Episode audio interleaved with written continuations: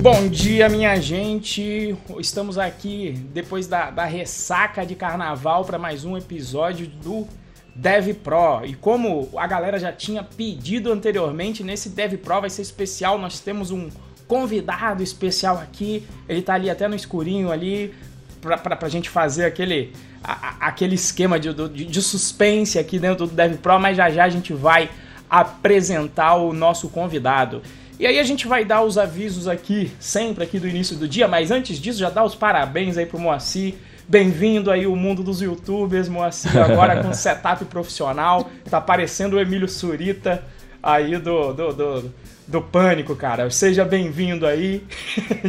Dê um bom dia aí pra galera e depois toca aí o, o, o barco dos, dos avisos aí de início, Moa. Fala aí, pessoal, bom dia. Agora eu sou um profissional, agora eu sou um podcaster profissional. Vocês podem ver que a minha voz ela tá mais aveludada, tá um negócio mais muito mais profissional. Agora que agora eu tenho fone, agora eu tenho o microfone, o bracinho. Finalmente resolvi tirar o escorpião do bolso e fazer o negócio da forma como tem que ser feito, né? Obviamente sempre tem melhoras para ser feita aí, mas é, inclusive, eu queria um feedback aí, tá melhor, não tá melhor? Porque antigamente era foda.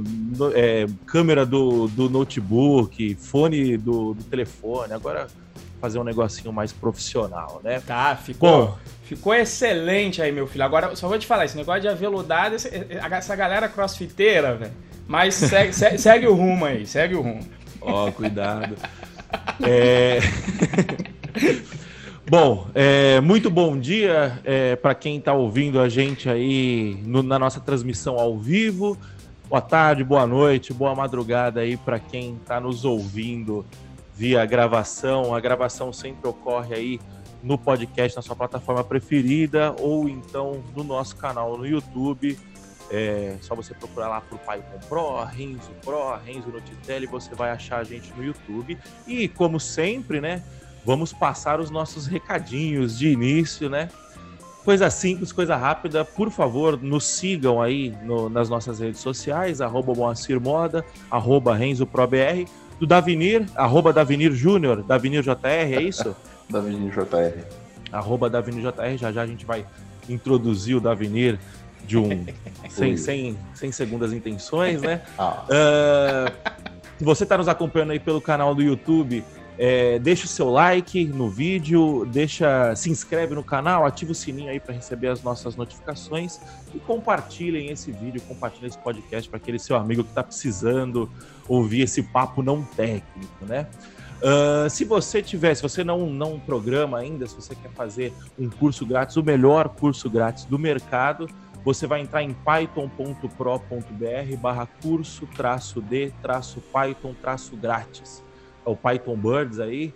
É, são seis horas de curso, né, Renzo? Seis, sete horas de curso, não me lembro agora. É, que você vai aprender é, de fato como que se programa em Python da maneira certa. Você aprendeu o básico muito bem, aprendido de forma totalmente gratuita. E se você quiser participar das nossas discussões, você vai entrar no bit.ly barra galera Python Pro. É o nosso grupo no Telegram que a gente fala todas as besteiras que a gente fala ao vivo aqui e muito mais. A gente fala lá no nosso grupo do Telegram, o Davenir participa lá também. Acho que participa, né, Davenir? Eu não lembro, mas provavelmente sim. Então, se você não participe, por favor, você vai entrar agora e bit.ly barra Python Pro para você entrar no nosso canal no Telegram e receber as nossas notificações. Pessoal do chat aí, bom dia. Se vocês estiverem nos ouvindo bem, é, nos vendo bem, por favor, dê um joinha aí só para a gente ter um feedback. Bom, e é isso, recados dados, vamos ao que interessa, né?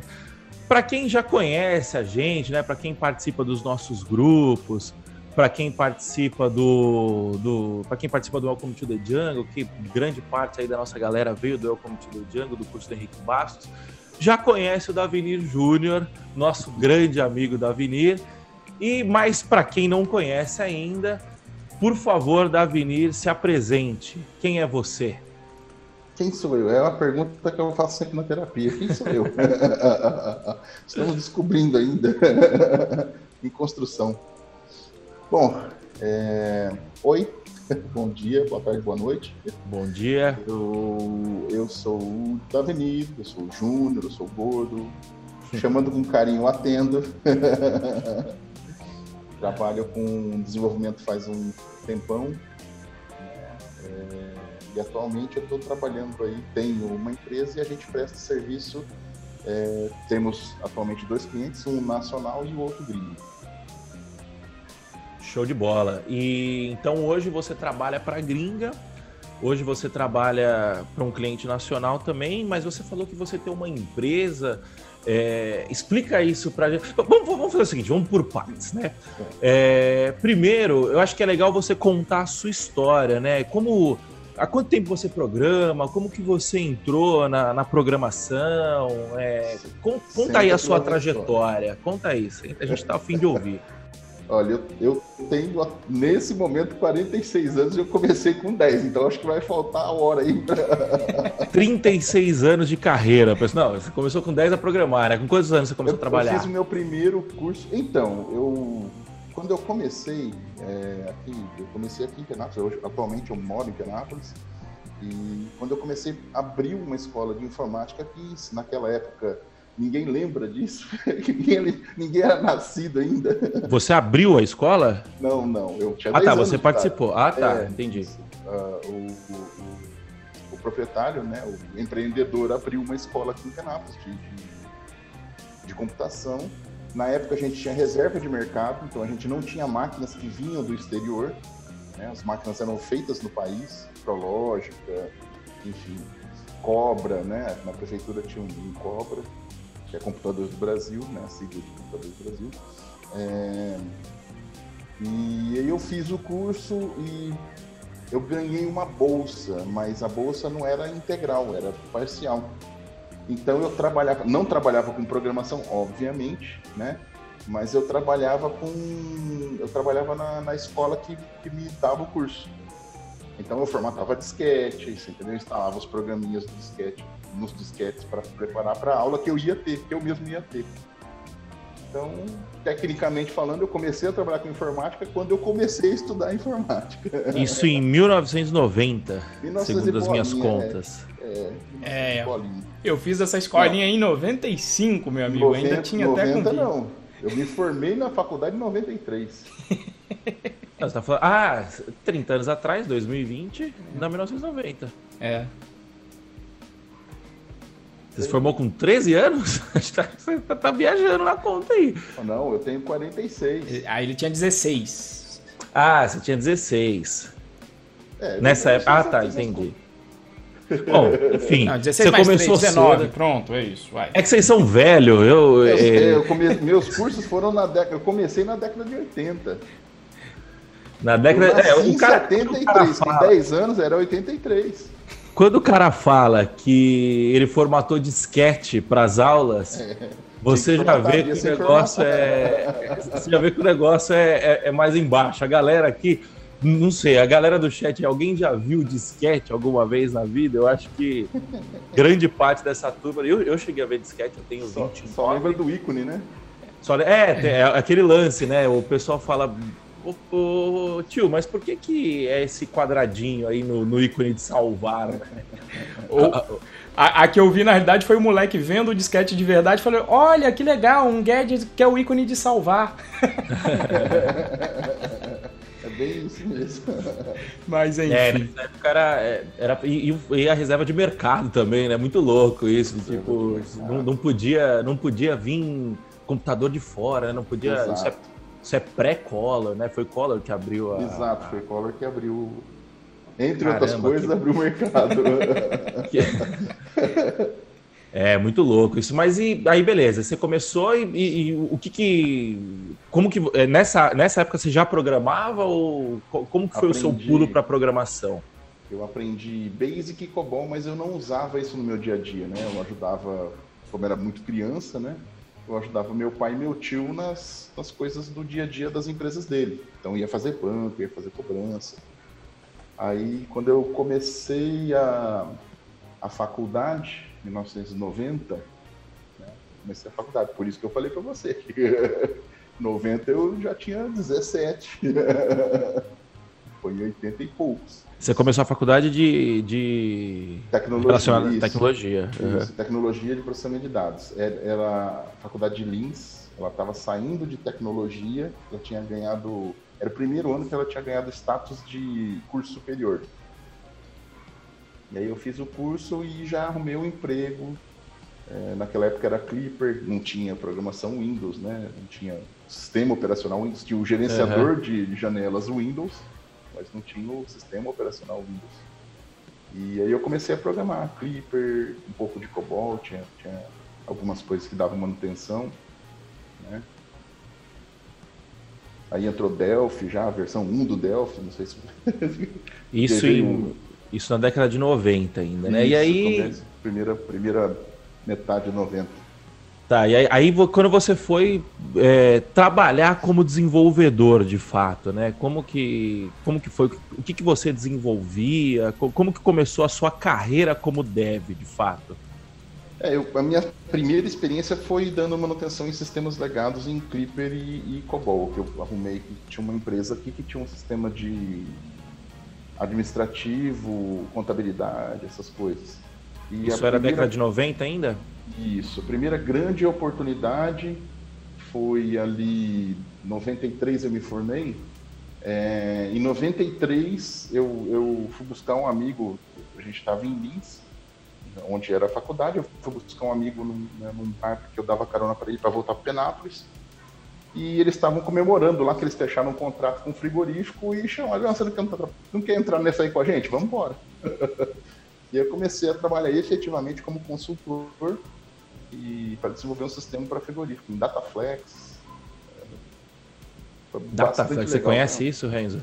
Não, cara, eu, eu comecei ali, computador, para mim que eu falei, foi ali em torno de 95. O pessoal tá. O Charles até comentou aqui no, no, no chat do tal do WordStar eu me lembro que eu decorei isso aí para uma prova de informática, né, quando eu morava lá em Santos ainda, na sexta série, cara. Mas e Dataflex, aí eu, eu não programava, né? Então eu, eu, eu, era meio liso, eu tinha que ir na casa dos outros para usar computador. Começava, eu não tinha meu computador, ter meu computador já na faculdade. Mas eu ia na casa dos outros, me lembro do DOS, me lembro do disquete, me lembro do gerenciador de janelas do 311, quando eu era office boy e levava uhum. o disquete com 100 jogos dentro do, do disquetinho pequeno, peguei essa transição, mas aí eu não trabalho, digamos, não era do, com um cunho é, profissional, né? Era um moleque hackeando o computador, nem hackeando era, só como usuário tentando jogar, né? As épocas em que a revista vendia jogo e e nossa, o computador tem 4 GB de RAM, tem do... na verdade nem 4, na verdade era mega, mega, na época, né? Era, é, nossa, o computador mega, tem 256 mega de RAM, que cabuloso. Para rodar esse jogo precisa de 512. Quando é que a gente vai chegar nisso, né? Tem aquela frase famosa do Bill Gates, né? 640k é suficiente. 650k de memória, né? Sim. Coitado. É, eu lembro, eu lembro que eu, eu sou mais novo que vocês, né? É, mas eu lembro de muita coisa disso. Eu lembro do Windows 3.11, meu pai chegou a ter um 3.11. Eu lembro do, da, da, cacetada de disquete. Eu lembro que quando eu era moleque, um, um amigo nosso tinha um, um PC com 16 MB de RAM. A gente, caralho, 16 MB de RAM, o cara vai conseguir rodar um monte de jogo. Tinha, eu jogava aquele joguinho do, do cara de snowboard, lembra? Que ele vinha, ele vinha descendo, aí você tinha que desviar das árvores e tal. É, cara, é muito Era louco. Doom e Duke Nukem, meu amigo. Duke Nukem, o Duke Nukem era padrão. São shareware ainda, porque não só tinha a primeira fase. E o Renzo, o Renzo falou de ir na casa dos outros para mexer no computador. Até os meus 13, 12, 13 anos eu também não tinha computador. O computador ficava na casa do meu pai, meus pais são separados, né? Eu não tinha computador na minha casa, na casa da minha mãe. E aí eu, eu pedi para ele baixar uma apostila do, do de PHP para aprender PHP. Na verdade, eu queria aprender a programar. Falaram assim, não, vai para PHP. Eu tinha PHP e ASP. Graças a Deus eu escolhi PHP naquela época, né? E, e aí eu, eu comecei a aprender, só que eu, eu ficava lendo a apostila e eu não, eu não conseguia, é, eu, eu não tinha onde treinar, né? Aí eu lembro que eu pegava um caderno e escrevia o código inteiro. e aí no fim de semana eu ia e repassava. E tipo, passava limpo o código no, no, no computador, tá ligado? Coisa louca. Uma prova de COBOL assim, escrita. Escre... Ah, na, facu... Porra, na faculdade há 10 anos atrás eu tive que fazer, eu tive que escrever um código na mão também. Ridículo, é, né? É, é pra você Portugal, ver, aí, pra Portugal. gente falar assim. Quando a gente fala que a faculdade não te prepara para o mercado de trabalho, a gente está falando de uma faculdade federal que, fazia, que me fazia escrever um código na mão.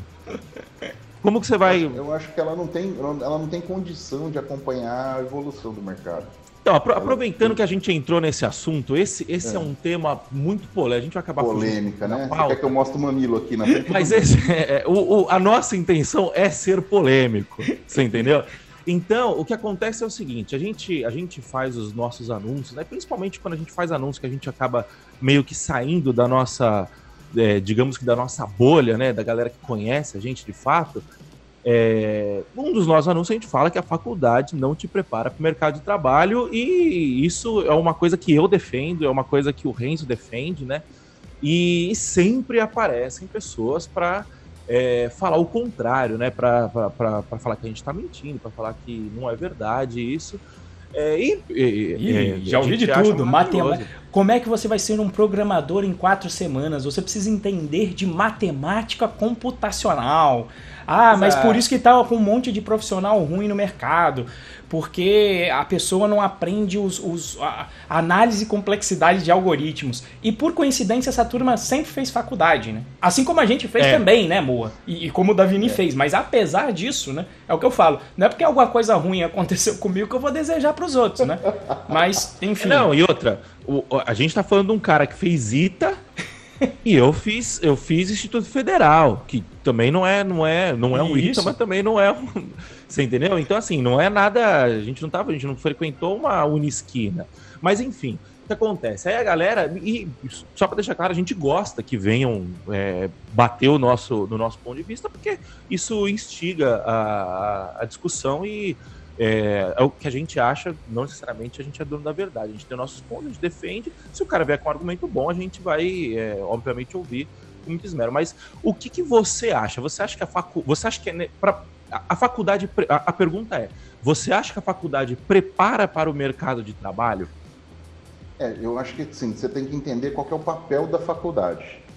O papel da certo. faculdade, não, não acho que o papel da faculdade seja preparar para o mercado de trabalho ela, a, faculdade, o papel da faculdade é, é, criar uma base sólida de conhecimento. Então, quando eu imagino o conhecimento de alguma coisa, geralmente é uma pirâmide, né? Você tem estruturado uma base muito sólida para você construir alguma coisa em cima. E, e, o que acontece com as faculdades é que elas, inevitavelmente, elas precisam seguir algumas regras impostas pelo Ministério da Educação e por assim por diante, né? Então, quando você tem alguém ditando regras, você não tem uma flexibilidade. Né? Sua flexibilidade fica bastante limitada. Então, o que acontece? É, se você vai preparar para o mercado de trabalho, é, o, o, seu foco deve ser nos 20% de conhecimento que atende 80% dos problemas. A faculdade não tem esse foco. A faculdade vai, te, vai trabalhar matemática, eu sofri com isso eu adoro computação, mas eu odeio matemática. Eu odeio matemática com todas as forças do meu ser. então tive dificuldade com cálculo numérico, tive dificuldade com é, estatística, tive todas as matérias que envolviam matemática eu tive dificuldade. Mas eu acho assim que, que em, em algum momento, em algum momento vai, vai ser exigir de você um, uma base de conhecimento. E quando você é focado no mercado de trabalho, né, nesses, nesses 20% de conhecimento que resolvem 80% dos problemas, é, vão haver necessidade de resolver os outros 20% de problema. Né? E nesse, nesse, nesse momento é que, eu, que a pessoa fala que é sênior. Né? Ela tem esses 20% de conhecimento a mais. Né? É, é isso que diferencia, né? Então, assim, eu acho que a faculdade precisa ser reinventada. Na área de tecnologia, pelo menos, eu não entendo das outras áreas. Se quiser bater um papo na, no âmbito educacional, chama a Naná lá. A Naná está fazendo terapia agora, mas a gente chama a Naná depois, ela vai brigar comigo, eu sempre, a gente sempre briga por causa disso. Né? Mas, na minha opinião, assim, a gente precisa reinventar o modo de ensinar no âmbito de faculdade. Né? E, porque, assim, tem faculdades e faculdades. Eu fiz uma faculdade integral porque meus pais me deram essa condição. Mas tem gente que não tem essa condição, tem gente que tem que trabalhar o dia inteiro e chega moído na faculdade à noite e, cara, três horas, quatro horas de faculdade à noite depois de um dia de trabalho é foda, velho. Nossa, eu só consigo imaginar. Eu tive uma vida bastante, bastante, bastante tranquila quanto a isso, né? Eu tive, né? Apesar de não ter o dinheiro, não ter, não, não tava nadando de dinheiro, mas eu tive a oportunidade de fazer uma, uma faculdade integral, né? me dedicar o dia inteiro a estudar. É, eu, eu, acho que você tocou dois pontos aí que é o que a gente sempre, que é o que a gente sempre é, eu pelo menos sempre falo, né? O primeiro ponto é o papel da faculdade não é preparar para o mercado de trabalho. Eu concordo 100% com você.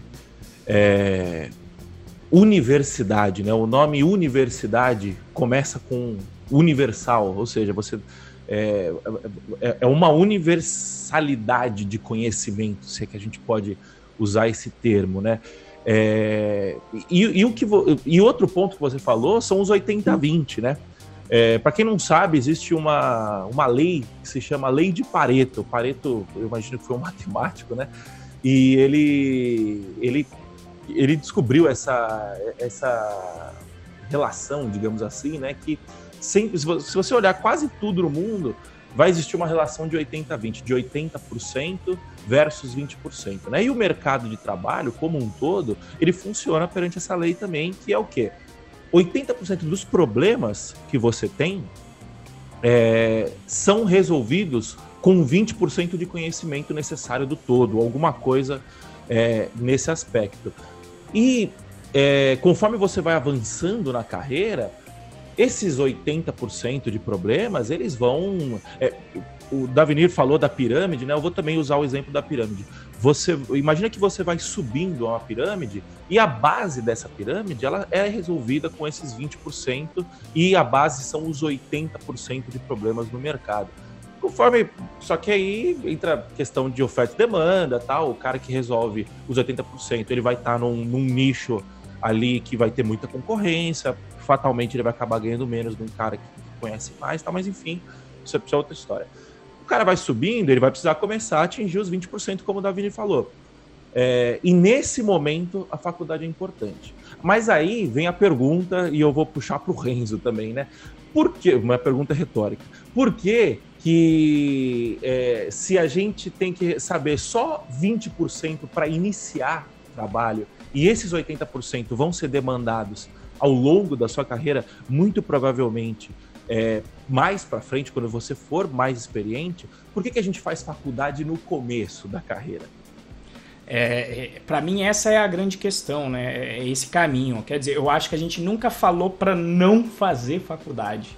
O que a gente afirmou foi, e aí é a nossa proposta de valor dentro do curso, que é eu vou te levar para o mercado com um caminho mais curto. E aí existem, existem vários exemplos aí. De, eh, não vou mencionar nomes, mas gente que com sete meses entrou, um ano e meio entrou, dois anos entrou no mercado, né? Vindo às vezes de outra carreira sem saber programar. Então, assim, não é não fazer a faculdade, mas você, como, como o Davini falou, entre chegar moído na faculdade e, e, querer aprender esse, essa universalidade de conhecimento, talvez seja melhor pegar essas três horas e fazer um curso específico de uma coisa só, em vez de ter esse conhecimento universal. Prioridades. E, e isso, e aí, como o Davini falou, se fizer a falta a faculdade mais lá na frente, apesar de eu ainda ver que tem pessoas ainda na nossa área, em particular o, o, grande mestre Luciano Ramalho, que na hora que ele chegou nesse ponto de fazer a faculdade, ele já tinha estudado tanto de forma autodidata que ele falou: Cara, eu vou fazer biblioteconomia, porque programar eu já sei, tecnologia eu já sei.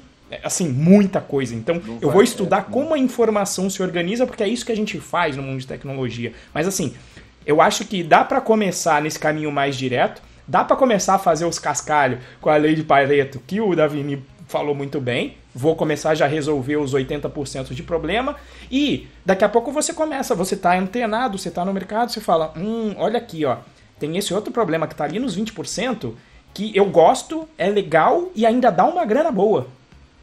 Agora eu já tenho a consciência do mercado, já sei como é que ele funciona, já estou inserido. Fazer uma faculdade depois disso, você vai aproveitar muito. Eu, eu queria poder voltar no tempo, né? Porque se eu fizesse a minha faculdade agora, por exemplo, hoje em dia eu prestaria atenção na matéria de estatística. Dois. Eu também. Data Science bombando e eu dormindo lá, rede, rede de buys. Eu só sei, eu, eu, eu só lembro dos nomes, que eu acho que entrou por osmose enquanto eu tava dormindo, né? Então, rede de buys, é, é, como é que era? Não era? É naive em inglês, eu esqueci o nome agora, em, inocente, né? Seria inocente. Rede de é. inocente, rede nice, bias, não sei o quê. E aí o que que era? Putz, a, a regra lá é como eu não tinha conexão com o meu mundo prático e profissional, a regra era o menor esforço na faculdade. Então, por exemplo, o que, que aconteceu? Eu gostava de computação, meu amigo de estatística. A gente era uma dupla de trabalho. O que, que aconteceu? Eu fiz a matéria de computação, ele fez a de estatística. Um entregou o trabalho para o outro, na dupla ali, eu não aprendi estatística, ele não aprendeu computação. Né? Mas se eu tivesse Exatamente entrado. Exatamente a mesma coisa. Exato, depois de conhecer o mercado, putz, aí ia falar: olha, essa matéria aqui é importante. Eu ia conseguir até pensar, né? Ó, essa daqui é importante, Exato. essa daqui eu posso dormir mesmo, né? Então você tem esse, essa, essa medida melhor do que quando você tá com 18 anos, entra lá, te jogam e, e, e em geral o que você quer nessa idade é justamente entrar no mercado para ganhar o primeiro cascalho. Muitas vezes é Lógico. é isso. Não sei se, se, me alonguei aí, faz sentido, Davini, Moa? Faz, faz completo sentido, mesmo porque se você tiver um, um respaldo financeiro, você tem um respiro, né? Você falou isso de repente, com o cascalho, você tem um respiro. E aí um respiro pode te dar uma opção de você fazer uma faculdade aos sábados, né? Ou um EAD, né? Não é a mesma coisa que presencial, mas é, eu acho que atualmente a gente tem que abordar muito bem essa. Eu acho que falta explorar muito. A gente não, não sabe aprender autodidata. Exato. Né? A gente, assim, no, no sentido geral, todo mundo que se destaca né, em algumas áreas, você pode perceber que o cara é autodidata. Ele não espera, ele não vive o tempo dos outros, ele vive o tempo dele. É, e... Porque ele consome sob demanda, né? É. Ele vai aprender sob demanda. Vocês é, estavam falando aí sobre estatística, né? Cara, eu, eu sempre gostei de matemática, mas quando alguém virou para mim e falou que um número tendia a zero, aquilo, aquilo nem tomou na minha cabeça. Que eu falei, porra, eu tô tão acostumado que um mais um é dois e, e como assim tende? Não tem uma resposta exata? É, e depois de 10 anos, eu fui entender é, isso tem a ver com, com, com, probabilidade, tem a ver com. Enfim, não continuo entendendo muita coisa, mas eu já tenho mais ou menos uma noção melhor. É, e, cara, tô aí 10 anos, é, me considero um programador que resolve boa parte dos problemas que precisam ser resolvidos, entendeu? Tô fazendo meu dinheiro aí e, cara, nunca tive problema. Então, eu, eu, tive, eu fiz faculdade, mas eu fiz só no papel, né? Porque eu fiz a mesma coisa que o Renzo. Não, não cara, a minha faculdade era três anos, eu demorei acho que cinco ou seis, porque eu faltava, eu não ia. Por quê? Porque eu não não agregava para mim, né? Só, só, pontuando aqui uma coisa, o Sérgio falou que Pareto não foi matemático. Prova mais uma vez que você não precisa ser tão inteligente para poder conseguir ganhar grana aí. É, o Sérgio falou que ele foi economista. É, tem, tem alguma relação, né? É, Renzo, você ia falar, desculpa. É, eu só. É, é, é só ir para colocar, né? Que, tipo, além de ter feito a faculdade, digamos, como aluno, e uma boa faculdade, eu ainda dei aula também, por quatro anos na faculdade. E aí, qual era a questão ali? E até para tentar explicar as razões dela também não te preparar. A, a que eu enxerguei como aluno, mas principalmente como professor, né? Que às vezes alguém vinha. Uh, questão de, só de professor bem rápido, então. O que o, o, que o, o Davini falou, você tá grudado no Mac. Então, se você quiser ensinar alguma Agora, a vantagem também era, como professor, eu falei assim: nunca vi um, um, um orientador entrar aqui para ver o que, que eu tô dando de aula. Então, o que, que eu fazia? Toda a matéria minha começava com Git. Primeira aula, Git. Falei, ó, a partir desse momento, quem perder código, eu vou dar risada, se ferrou. Não adianta vir falar que o, o cachorro comeu meu laptop, fez xixi no meu laptop, o problema é seu. Agora eu já, já te ensinei Git. E eu tentava trazer as coisas do mercado. Mas você pensa, isso era eu fazendo em uma matéria. E a FATEC ainda tem o viés de trazer professores com experiência de mercado. Mas normalmente em uma universidade, se exige dedicação exclusiva do professor. Então como é que o professor vai ensinar o mercado se ele não conhece? Né? E aí o pessoal às vezes fala, não, mas esse professor dá uma aula muito mal. Né? É que as pessoas não veem o processo por trás. Né? Às vezes tem lá a matéria que o MEC definiu que tem que ser dada, aí o orientador olha assim, quem sabe essa matéria? Ninguém. Então, ô, mais, ô novato, tá aqui, você ganhou uma matéria de presente, então toca o barco aí e você vai dar uma matéria que você não tem conhecimento sobre ela, você vai aprender junto com a galera. Tá certo? Então, só para dar o, o viés. E aí o que acontece? Isso feito para várias matérias com diferentes professores.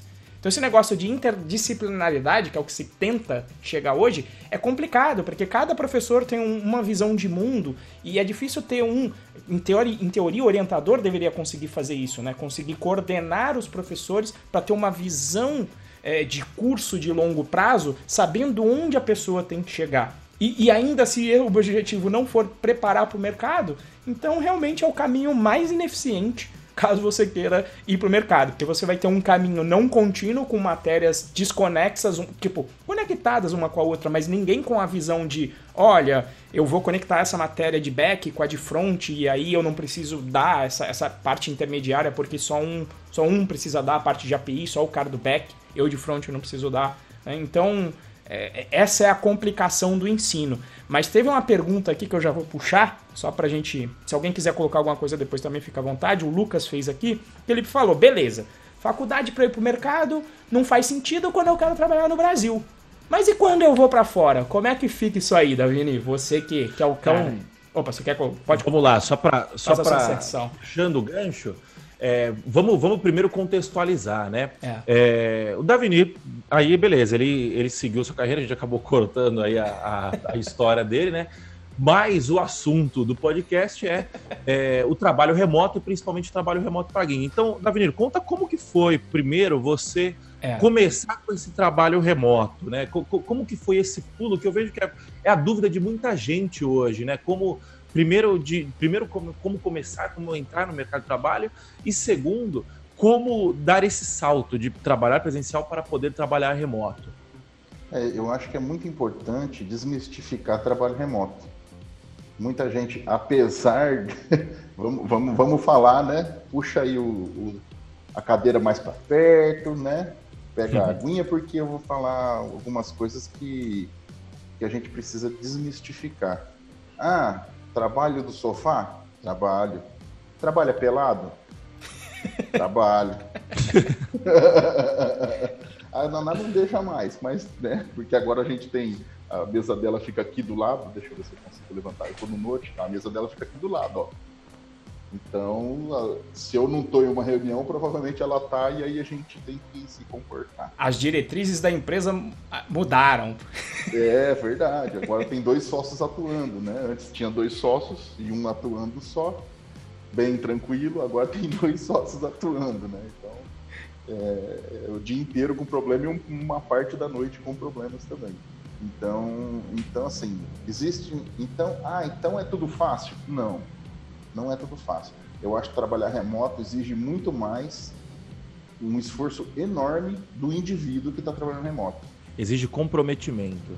Não só comprometimento, porque você tem que se organizar. Então você tem que entender de, você tem que acompanhar a agenda. No caso, no nosso caso, a gente tem uma agenda compartilhada eu tenho que entender os compromissos dela, ela tem que entender dos meus, né? E nós temos que entender dos compromissos da empresa. Percebe que são coisas diferentes. São os indivíduos, são os trabalhadores, né? o sócio-trabalhador, daí o Prolabore, e o componente empresa, que é a pessoa jurídica. Então são, são três coisas que precisam de atenção, né? De todo mundo. Né? Só que a PJ é um, é um nenê, um, é um pet, né? Ela não faz nada sozinha. A PJ, ela existe, é uma empresa separada, é uma, é uma coisa separada, mas ela por si ela não faz nada, ela não paga imposto, não, né? Quem paga, quem paga o imposto é você, você que tem que entrar no banco, né? Seja via, via aplicativo, seja ir lá no banco mesmo e efetuar o pagamento. Se você não fizer isso, a PJ a vai PJ é uma associação de pessoas físicas, né? Exatamente. É. É, mas, mas, é uma, mas, explica, mas é uma entidade direito. separada. Explica direito isso pra gente. Você, você tem uma empresa, certo?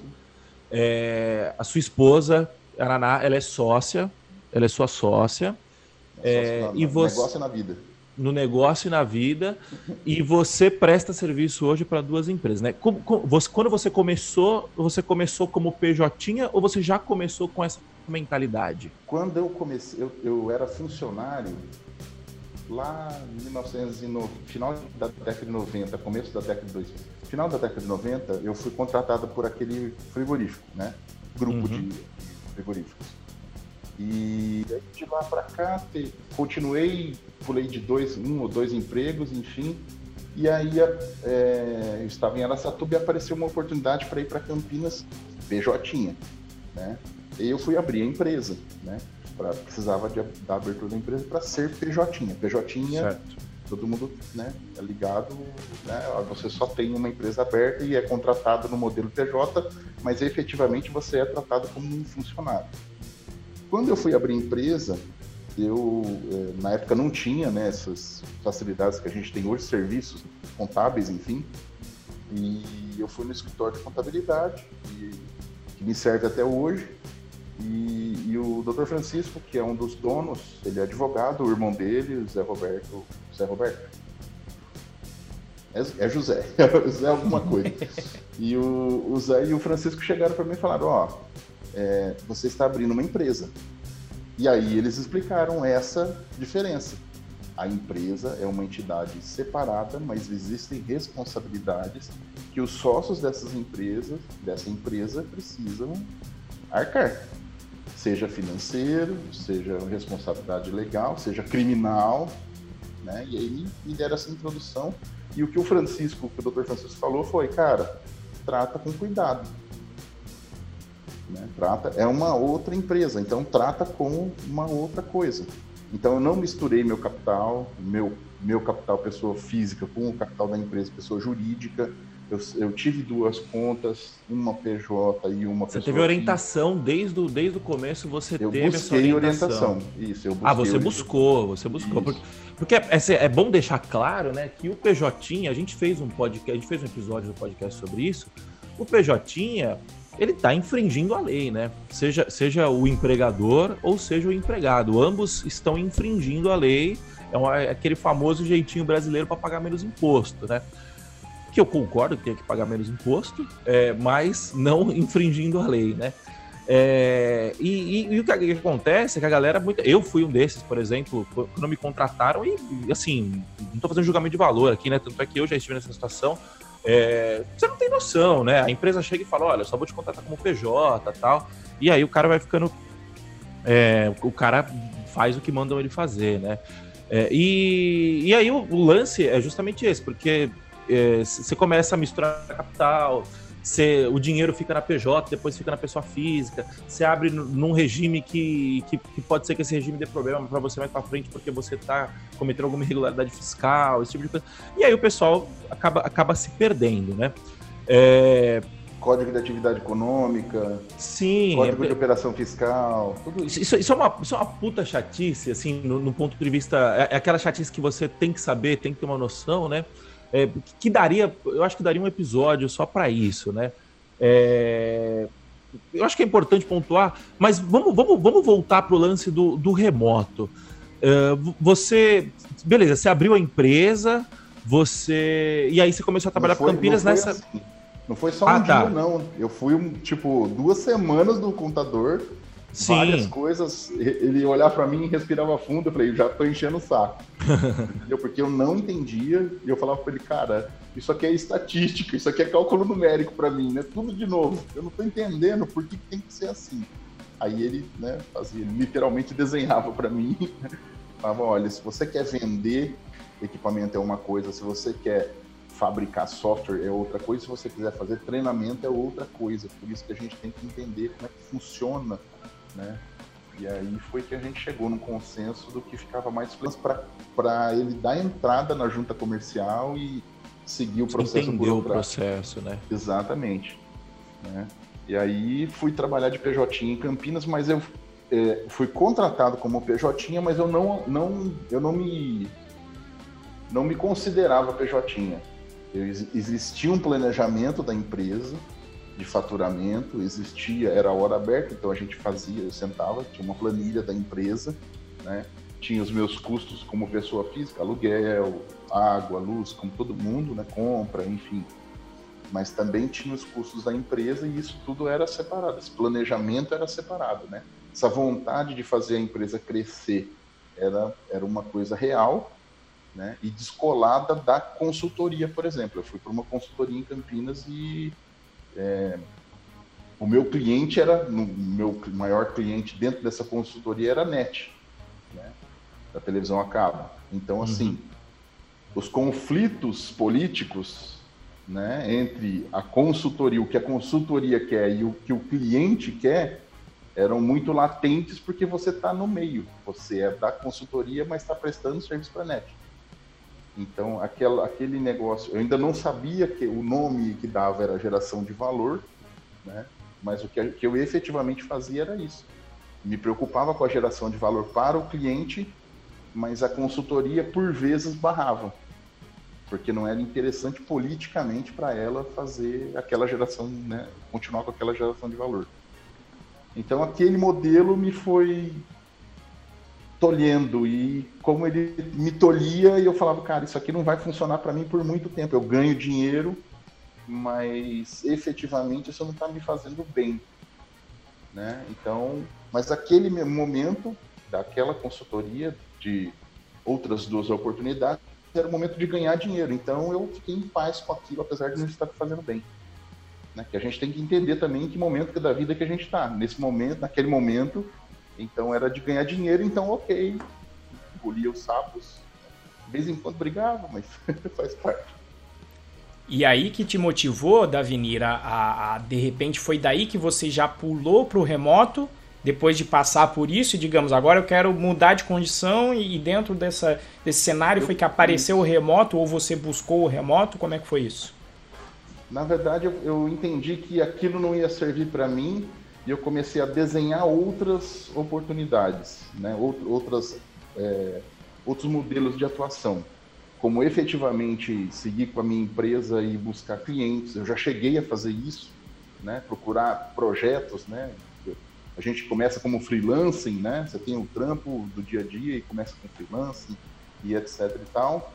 Mas também não estava dando a autonomia que eu queria e precisava. Né? Então, lá na frente.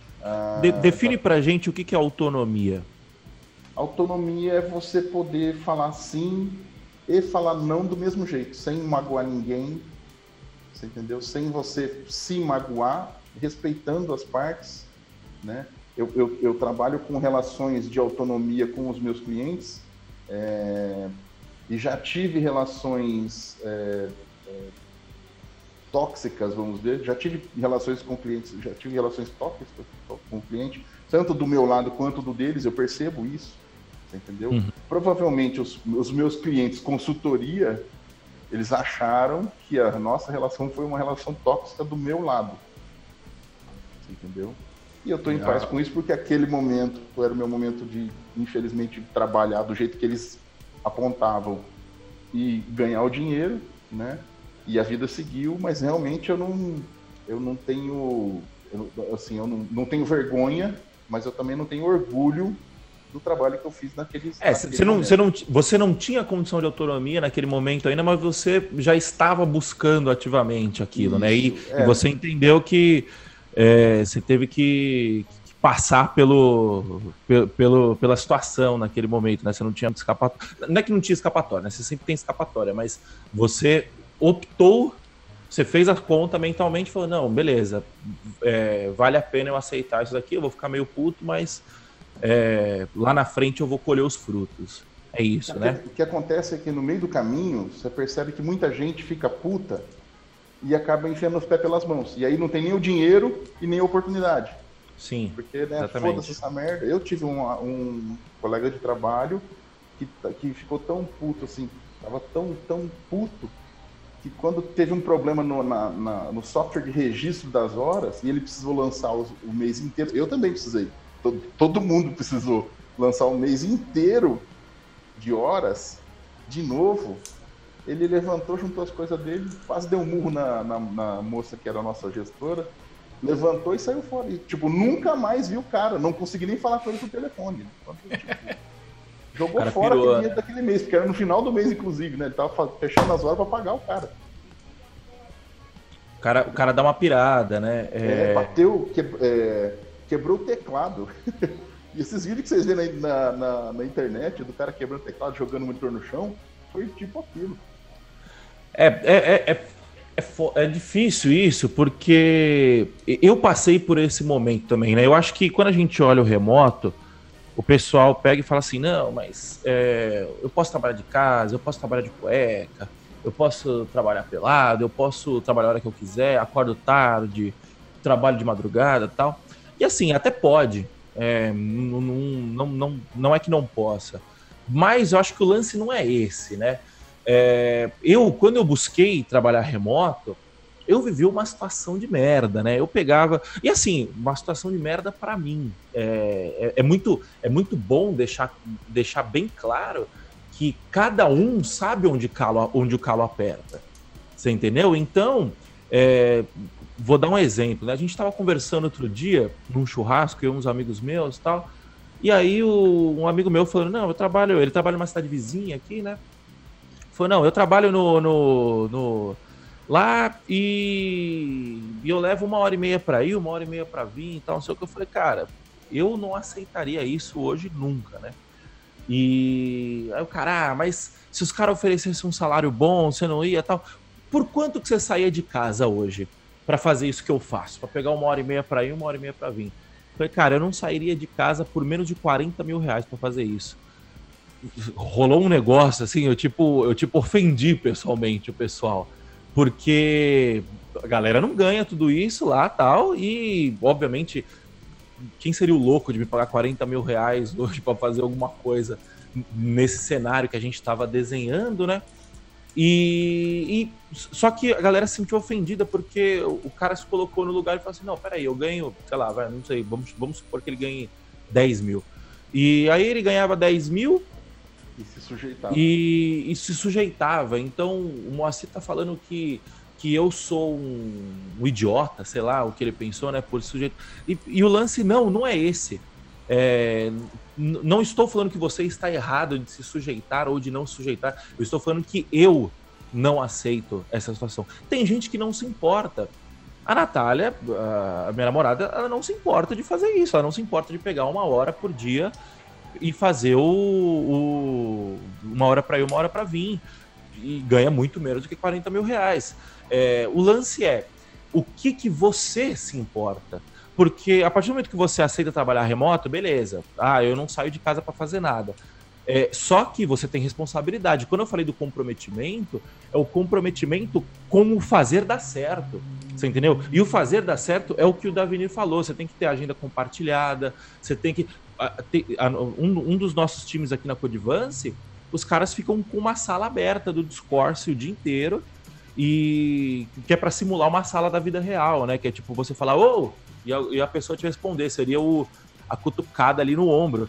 É, cara, é necessário um esforço muito ativo para você fazer isso, porque não é natural. É, você transformar o negócio em natural, que é a parada, né?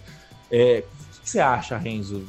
Quais são as suas considerações desse lance de autonomia é, e, e trabalho remoto?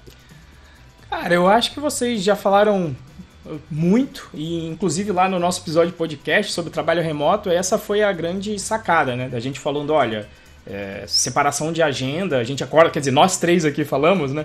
Eu tava conversando antes de começar a gravar, da Avenida acorda às 6 horas para dar conta da família, para ver a filha, para dar para dar o destino. Moacir sei também que acorda cedo. Eu também acordo cedo e isso aqui também é marcado cedo porque eu sei que daqui a pouco meu filho acorda também tem que levar no colégio de manhã. Então tem essa maleabilidade que é lindo. Só que é, é igual Homem-Aranha, né? Grandes poderes vêm com grandes responsabilidades, né? Exatamente. Lá o tio Uncle Ben. E, e, faz sentido, porque se eu quero levar o meu filho às 10 horas, e aí, o que, que eu vou fazer? Eu vou dormir agora de manhã, eu vou acordar de tarde, e aí vou trabalhar de tarde? Putz, mas aí meu filho chega às 5 horas. E aí? Eu vou continuar trabalhando de noite para eu não ver meu filho? Então, assim, essa maleabilidade de horário tem todo o contexto família, empresa, como o Davini falou, tem que atender o cliente em determinado horário, o teu, o teu contrato que você fez com o cliente é de atendimento no horário comercial, e aí depois a gente pode até entrar e depois o Davini até, né? Ir pro... E aí, e, e aí eu vou ter que atender talvez o cliente que está na gringa? Será que eu tenho que seguir o fuso dele? Ou a gente pode é, fazer só um pouco fazer um, né, um, e aí eu depois, eu, como eu trabalhei remoto também para época de Red Hat, ou você vai ter uma parte só do fuso ali, vocês vão trabalhar junto e outra parte você vai trabalhar no que a gente chama de forma assíncrona, né?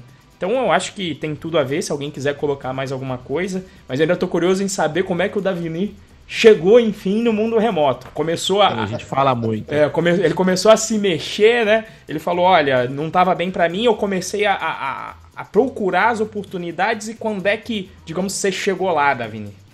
É, eu só vou fazer um parênteses aqui. Faça, faça, fica tranquilo. autonomia, é que muita gente associa autonomia com grana. Ah, sim. Entendeu?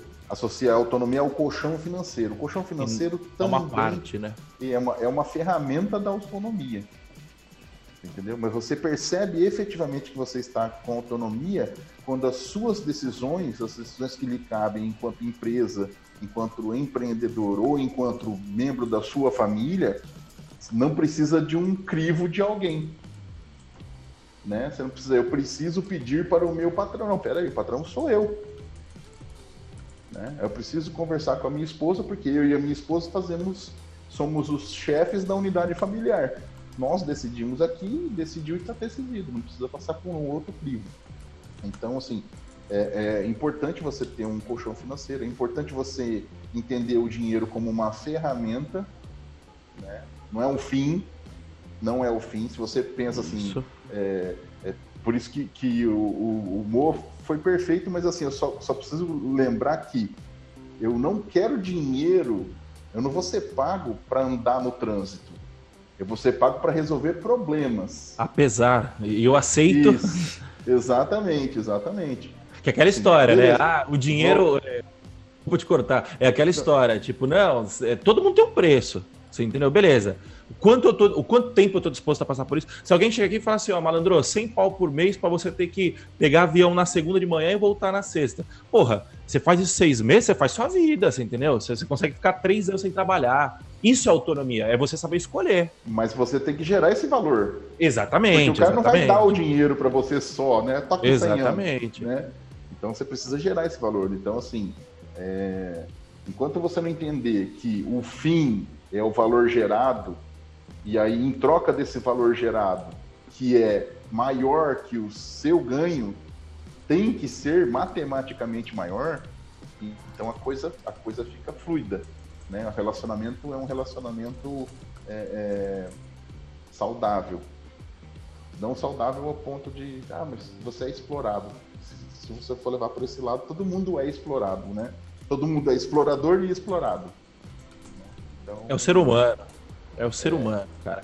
Mas e aí? Aí você, aí você começou a procurar essas oportunidades. Como que você foi parar pro remoto? Eu, eu, eu assim, eu, eu, sou um cara, eu sou um cara de planilha, sabe? não de planilha, mas de planos, né? E eu percebi, eu, eu entrei numa empresa de, fui trabalhar numa empresa de eletrônicos porque eu queria, assim, eu uma, uma, uma tendência muito grande de, de entretenimento. e eu, eu queria fazer, em dado momento, eu, eu achei que eu, que eu ia me dar bem fazendo brinquedos, brinquedos tecnológicos. Uhum. E eu fui para essa empresa e também não deu certo, sabe? E falei, não, não tô achando um modelo que me encaixa. Isso presencial ainda. Presencial ainda. E eu fui para uma outra consultoria, acabei esbarrando lá na CVC. E aí na CVC eu conheci uma pessoa, o Danilo Chilene, e já trabalhava remoto para a High Velocity. Trabalhava, né, as duas empresas, na verdade. É, é, e aí o Danilo falou assim, olha, cara, é, nós estamos precisando de um programador Python, mas é para uma coisa pontual, você topa? Falei, bom, é um outro modelo, é uma outra opção, então vamos lá. Então comecei a trabalhar para a Revelocity pontualmente, eles queriam que eu fizesse uma alteração específica no, na implementação de uma feature nova, né, de um conjunto de features novo. E eu trabalhei dois, dois meses, duas horas por noite. Eu trabalhava 14 horas para a CVC e duas horas por noite para a High Velocity. E no final desses dois meses, eles gostaram desse trabalho de duas horas e o coordenador da época, na época, o coordenador de DevOps, Fritz, falou: Cara, a gente tem interesse em trazer você para dentro, você tem interesse? E no frigir dos ovos, é, pensando como empresa, o faturamento ia diminuir. Bastante, bastante. na ordem de pelo menos 5 mil reais por mês. Ah, você, quando você foi trabalhar para gringa, você começou menos. a ganhar menos dinheiro? Isso, menos. Caramba. É, Por porque geralmente o pessoal faz o contrário, né? É, mas por isso que você tem que entender qual é o, qual é o seu qual, qual é a sua meta, qual que é o seu objetivo. Meu objetivo era ter autonomia. Show de bola. E dentro de, de uma empresa, de novo, na, na configuração de cliente, entre o cliente e a consultoria, eu não tinha essa autonomia. Eu não tinha autonomia de horário, eu não tinha autonomia. Na verdade, esse era o meu diferencial que eu, que eu acabei né, percebendo lá no primeira, na primeira interação com a NET. Qual que era o diferencial? Disponibilidade. Eu não tenho autonomia? Não. Então, o que, que eu posso trabalhar para me destacar dos demais? Disponibilidade. Então, toda vez que alguém tinha um problema e levantava a mão, eu estava disponível. Três horas da manhã, final de semana, Páscoa. Sem perceber. Não, percebendo. Percebendo. Você, Eu mas você escolhia isso para isso. fa- Fiz isso a grana. Exatamente, aquele momento era o momento de juntar grana. E depois que eu juntei a grana, aí, poxa, apareceu a oportunidade, era um outro plano e encaixou. Eu falei, pô, beleza, vamos experimentar isso, né? E deu certo por quê? Porque, assim, foi bastante sorte. Tem um amigo meu que fala, cara, eu só, eu só mostrei a porta para você, né? É, foi, foi o Luiz Antônio Banfarte, ele, ele me mostrou a porta de Campinas, então eu saí de Araçatuba para Campinas, para PJ, e ele também me mostrou, me apresentou a NET, né, como, como cliente. Depois ele me abriu a porta para a CVC. Ele, junto com o Vinícius Carlotti, abriram a porta para a CVC. Então essas duas oportunidades foram. E aí teve o Danilo que me abriu essa porta, Danilo Chileno, que me abriu essa porta para o remoto. Então, assim, Então foram- você foi trabalhar direto remoto pra gringa. Isso, sem teste, sem nada. Na verdade, para não falar que eu fiz teste, o cara falou assim: me faz um código para eu ver que jeito que você trabalha. E eu fiz lá uma integração com, com o Telegram, com a API do Telegram e mandei para eles: ó, tá aqui uma integração. É, é, eu, eu assim, Renzo, vamos lá, vamos fazer uma pausa aqui, porque eu acho que tem muito ensinamento aqui pra gente extrair, né? Eu acho que o primeiro de todos é, é o lance da autonomia. Eu acho que é, a gente a, a gente vem discutindo, evoluindo isso ao longo dos últimos, pelo menos ao longo dos últimos três anos. É, para quem não para quem não sabe, a o- o- nós três fazemos parte do curso do, do Henrique Bastos, Welcome to the Jungle, e esse é um assunto muito em voga lá, que a gente sempre recomenda, sempre que possível, que, sim, para mim foi um marco, eu acredito que na vida da Avenida também tenha sido um marco. Muito do que a gente tem no Python Pro hoje aqui é, é, saiu do Welcome to the Jungle como um formato, como é, acho que visão de mundo, eu acho que também foi um marco na vida do Renzo, né? Então, acho que é bom sempre pontuar isso. Uh, esse é o primeiro ponto da autonomia. Eu acho que o segundo ponto é uma coisa que a gente sempre bate aqui, né, Renzo? Que é o lance do soft skill. Você vê, o Davinir tá falando o nome dos caras que levaram ele, o pessoal conversou tal. É... O que você tá percebendo disso aí, Renzo? O que, que, você, que você vê Cara, nessa relação? É, é só olhar e, e depois parece que abre uma porta, né? Quando você enxerga isso, parece que abre um mundo novo que você passa a entender o jogo, porque você vem de hard skill, você acha que vai ser o modelinho e que a faculdade também dá, né? Pra não bater de. Ah, não, você faz uma provinha, você é avaliado, você tem que fazer, inclusive, a prova, em geral, individual. E eu era o professor que fazia isso individual, porque eu sabia que senão ia ser a lei do menor esforço. E aí você vai para um mundo onde você tem que trabalhar em conjunto, tem que se relacionar com as pessoas. E aí o Davini consegue a sonhada vaga técnica. Alguém tinha perguntado aqui: precisa de faculdade? Precisa, mas e agora, no exterior? E eu sempre falo pra galera: faculdade, você é do Brasil. E aqui vamos lá. Igual o Moa falou, eu fiz ITA. Vamos, vamos, vamos entrar na nossa realidade, por favor. Isso. Vamos, vamos. Eu, eu fiz ITA. No Brasil, Voltar eu- pro mundo real. meu currículo vai lá em cima, engenheiro de computação do ITA. Agora lá fora, eu, eu sou pior que mais um da fila do pão. Por quê? Porque eu sou do Brasil. Você acha que o americano sabe que existe ITA? Você acha que o europeu. Uma esquina. Porra, foda-se. O que, que ele tá procurando aqui? Meu, tá, o câmbio tá bom, a galera no Brasil técnica é boa, então vamos lá. E aí o Davini foi pela via a melhor via que tem para você conseguir emprego. Veja que o Davini não fez o, o teste do Google, que complexidade, que eu, em particular, estudei para fazer, mas um trampo do caceta, com análise de algoritmo, cinco horas de entrevistas. Não, olha lá, o que, que o Davini falou? Não, o brother me indicou, então, como era indicado, o cara só me pediu lá um, um Hello World quase. Não um Hello World, porque ele fez uma integração com o Telegram. Também teve esse detalhe, né? Mas é um Hello World. Mas eu fiz a integração, só a integração com o Telegram. Eu acho que não é só, né? Mas enfim. Mas, enfim, mas é o Hello World ali de integração. Falou, ó, tá aqui, pá, fez ali um forzinho. Deu quantas linhas de código aí, Davini?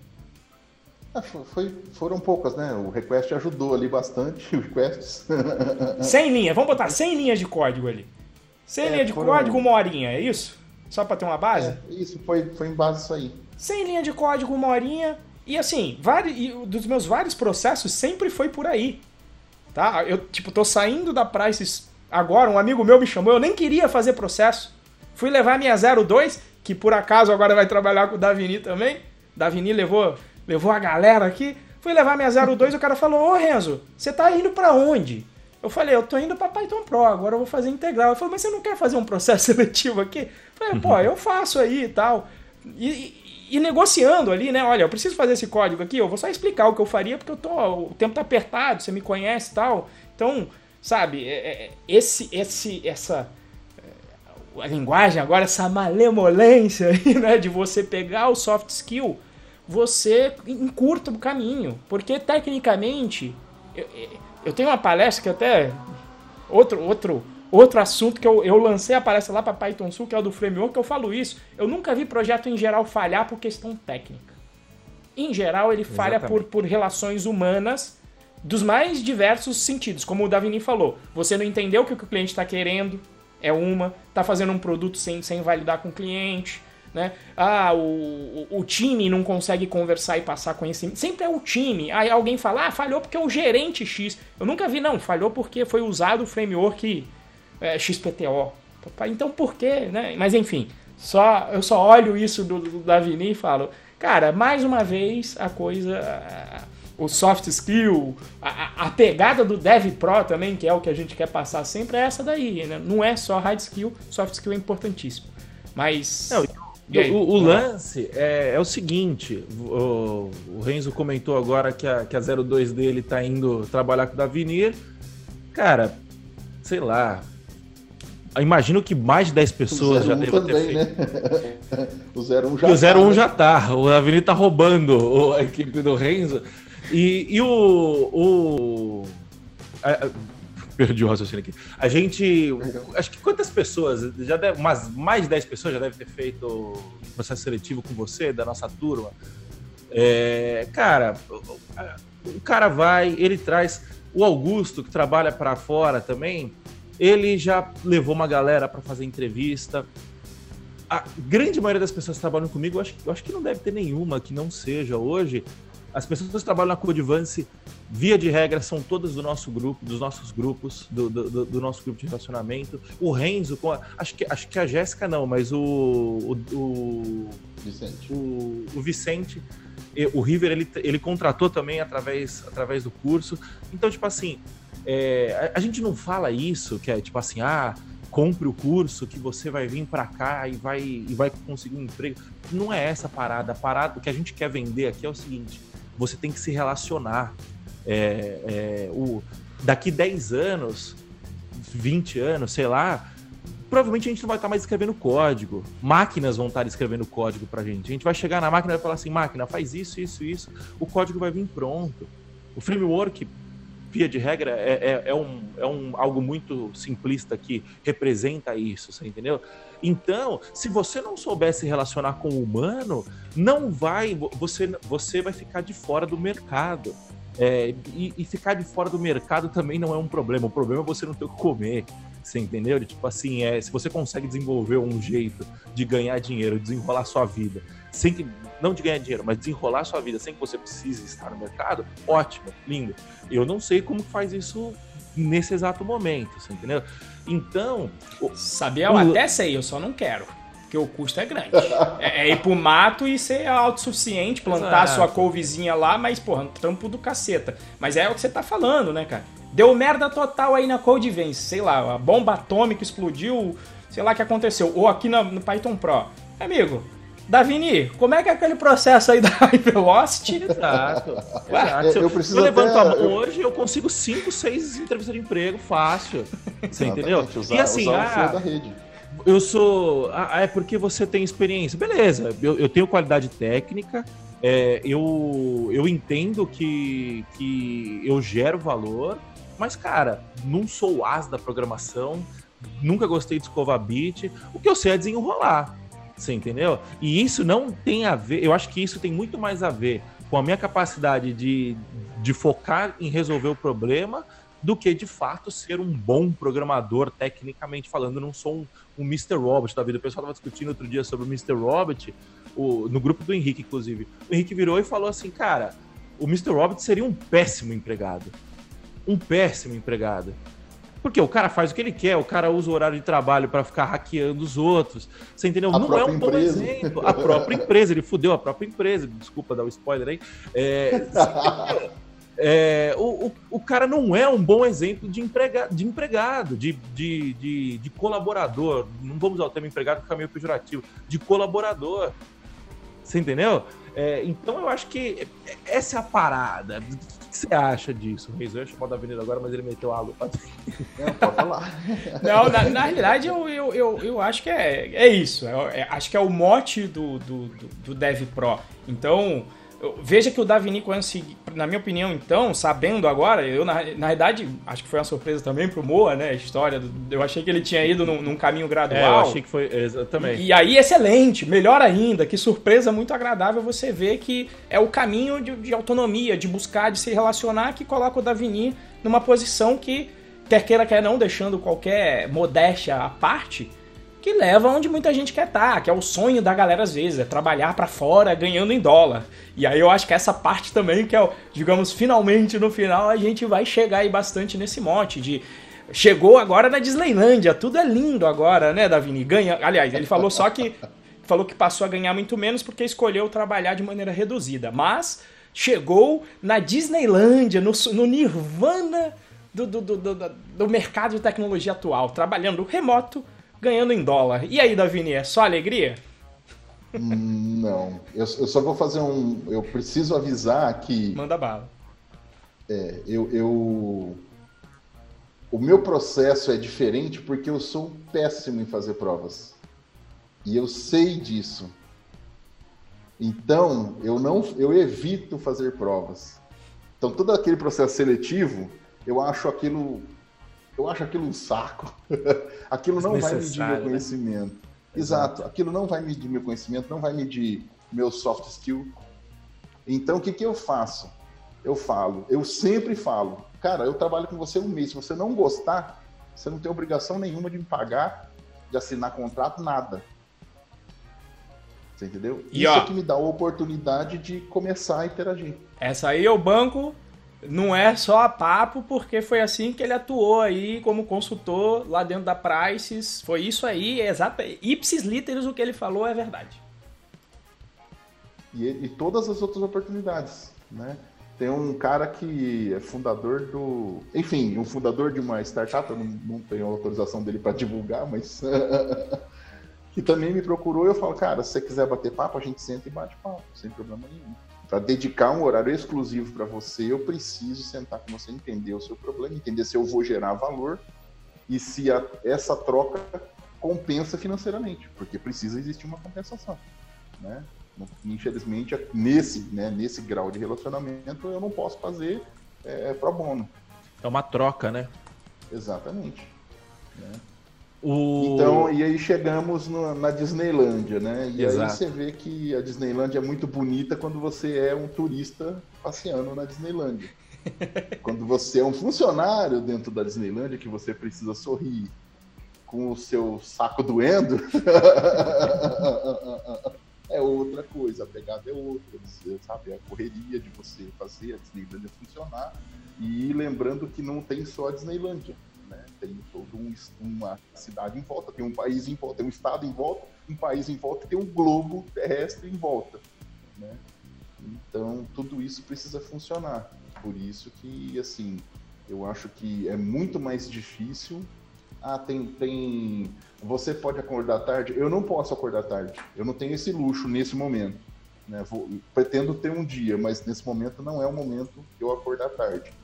É, tem, eu, eu tenho uma, um relacionamento com o cliente da gringa que tem horas flexíveis, então eu desloco meu horário a hora para o que eu quiser, eu posso trabalhar no final de semana, que é o que tem acontecido, né? Quando a gente acomodou o outro cliente.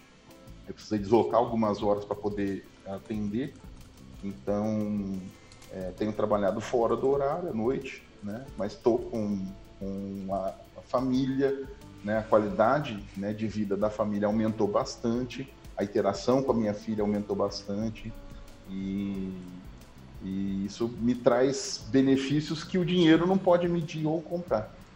Né? E também tenho dinheiro? Também tenho dinheiro, porque o dólar, o câmbio flutuou, né? eu soube tratar.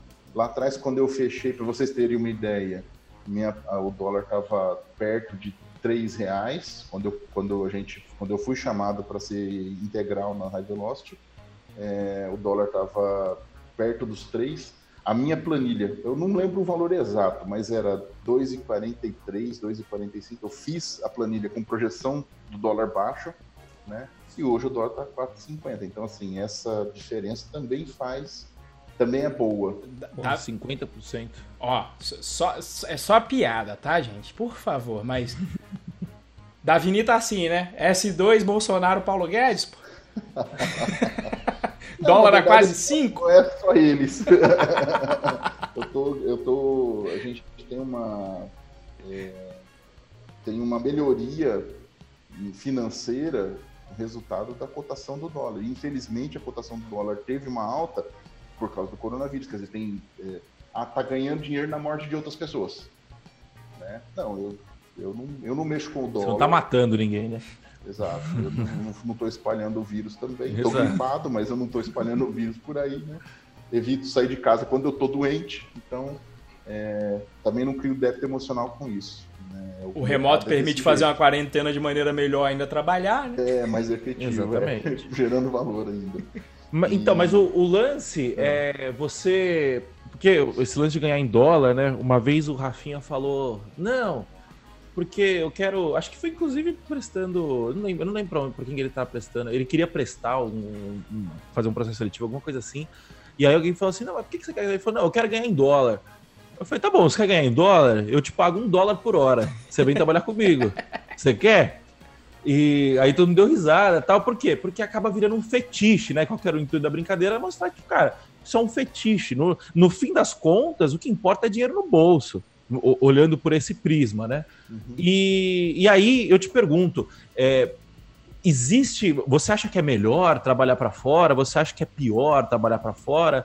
É, como que você enxerga isso? É, trabalhar para fora, você trabalha. É, existe, existe, depende do fora. Então, no âmbito financeiro, você tem. Trabalhar para Venezuela. É, se você trabalhar para uma, um, uma empresa num país que vai te pagar numa moeda fraca, uma moeda que oscila muito, então você, na verdade, tem um, um ponto de atenção aí. Não estou falando que é, que é ruim. De repente é uma boa oportunidade. De repente é os 100 mil que o cara te, queria te oferecer lá, né? Se o cara Exato. te oferecer 100 mil por mês na Venezuela, você não vai pegar? De repente, né? É, tem que entender o momento.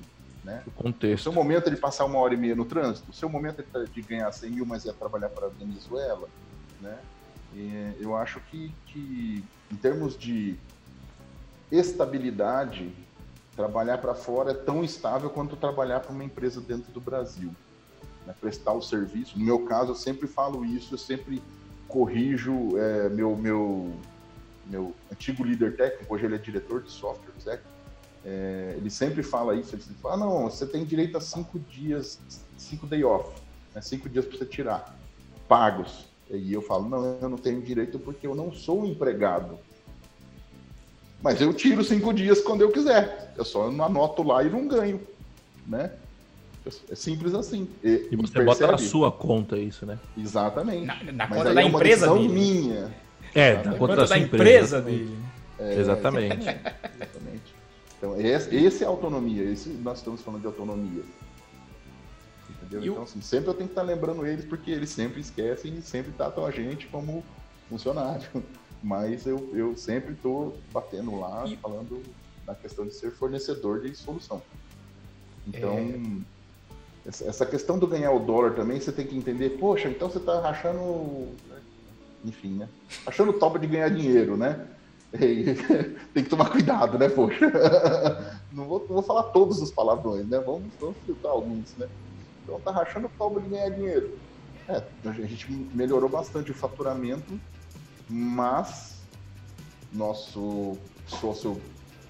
É, eu, eu falo sempre para minha outra sócia, eu sempre falo que o nosso sócio majoritário está ali. Ganhando ou não dinheiro, ele está ali querendo a parte dele. Ganhando né? sobre então, faturamento, inclusive, não sobre o lucro. Exatamente, exatamente. Então, assim, é, se, se eu faturei ou não, eu, se eu não emitir uma nota, eu tenho que avisar ele que eu não emiti a nota, porque senão eu fico devendo. Né? E tem imposto que, dependendo, você tem que ter a pagar também. Sim, exatamente. Se você não faturou, você tem que pagar também. Então, assim, é, a, parte, a parte financeira, para você ter uma ideia, é, a diferença entre a invoice e a nota fiscal, a nota fiscal é um espelho da invoice, a invoice é uma é um papel de pão que você escreve e manda para os Estados Unidos, literalmente, né?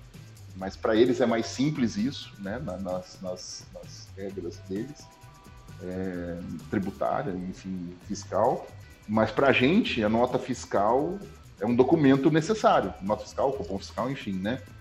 Então, a minha nota fiscal é um espelho da minha invoice. A invoice está em dólar, a nota fiscal está em real, né? A diferença entre a minha nota fiscal, da onde é gerados os impostos, para o que caiu efetivamente na conta do banco, foi nesse mês de mil reais. Mais de mil reais.